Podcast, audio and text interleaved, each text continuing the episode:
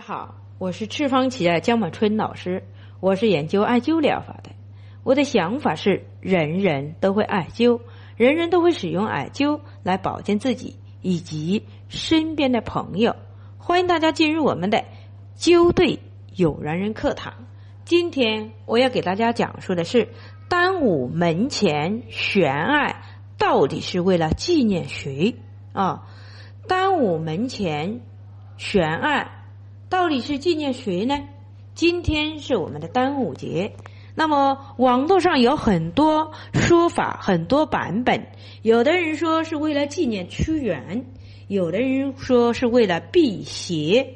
啊，端午到底悬案又是纪念谁呢？真是为了纪念屈原吗？啊，我把这个历史做了一个查热。呃，为什么会耽误悬案？呃，我们常常见到人们把一把艾叶、两根菖蒲，哎，悬在我们的大门或者窗户上啊。从古到今，一直都有这样的。屈原不也不过只是一个诗人而已，他有这么大的影响力，让人们都去为为了纪念他而去悬案吗？我绝对不会相信的。最多他能够影响到文学界的这些名人而已。那么老百姓会去纪念这些吗？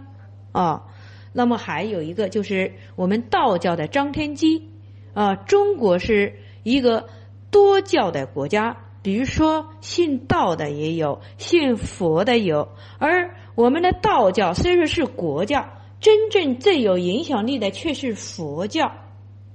佛教，但是他们忌讳的是悬案，为什么呢？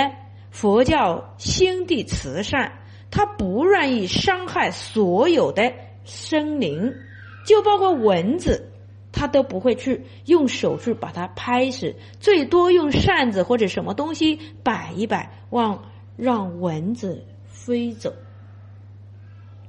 所以，作为我们的道教来说，它是可以杀死神神灵的。他认为是天人合一才可以的。但是，作为我们的道教在中国来说，哎，一直只是代表他一方之言，也只是能够吸引一部分信道的人而言，但是不能影响到佛教这一般人。那么，又是谁能够？那么认真的感动了天底下那么多的老百姓，都愿意在门前悬爱呢？哦，我们再来看一下艾和菖蒲的这两味中药吧。我们的艾叶在《本草纲目》上记录的是这样的：温中助冷出实，它的作用，它是带温性的啊。那么我们再来看菖蒲吧，菖蒲它别名叫饶酒，在《本经逢源》里面是这样讲的：菖蒲，哎，心气不足者泥之。啊，《本经》里面也描述过，言补五脏者，心为尊主，五脏系焉。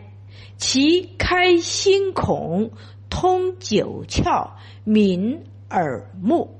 在《本草菖蒲》中记载了，记载了，呃，点数人饶食天降金鱼亭为酒，感百阴之气为菖蒲。那么这一段话的意思是表示。菖蒲为尊主，为皇帝，它能够开通心窍，通九窍，它具有芳香开窍的作用。那么这一段话的寓意是什么呢？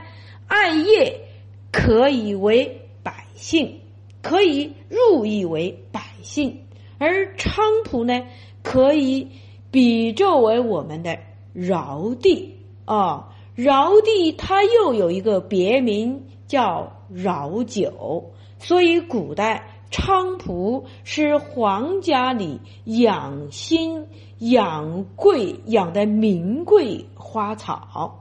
啊，所以呢，在这里面菖蒲在这里面呢，代表了我们的尧帝啊，代表我们的尧帝，他是我们儒家的，呃，那个开创之祖啊，昌那个尧帝是我们儒家的开创之祖，我们的孔孟之道。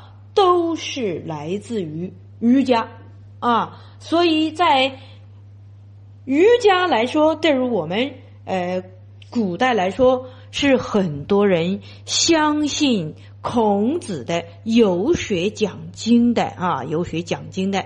那么尧帝在治理国家的时候，体察民情的时候，对满朝的大臣说了这样的一段话：有人挨饿。有人没衣服穿，有人犯罪，这都是我的错。我要下罪己诏，向黎民检查我的错误。百姓生活不好，不能把责任推给天灾，应该检查是我自己，不能怨百姓不会忍受。那么，应当想想是我在治理国家的时候，哪些地方没有做到位而做错了。尧帝且在他的宫廷大门的左侧设了一面四个字“敢谏之鼓”，在右侧设了四个字“谤匪之木”。啊，是什么意思呢？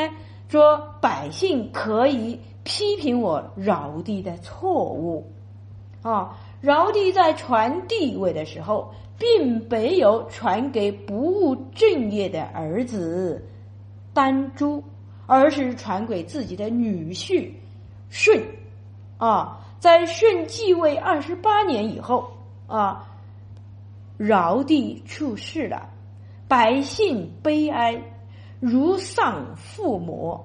三年，四方魔主，哎，落，丹武门前悬案菖蒲，哎，悬案一把菖蒲两根，以思饶，这是历史所记载的。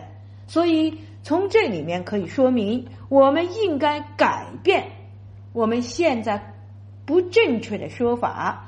端午门前悬艾是为了纪念我们的尧帝，纪念我们的儒家的之祖啊，尧帝。好，以后呢就把这个历史的故事，我要讲给大家所有人听啊。我们的艾草呢，悬艾就是为了纪念尧帝这个人啊。好，今天我就把这个小故事分享给大家听。希望大家多了解一下关于爱的知识。好，谢谢大家。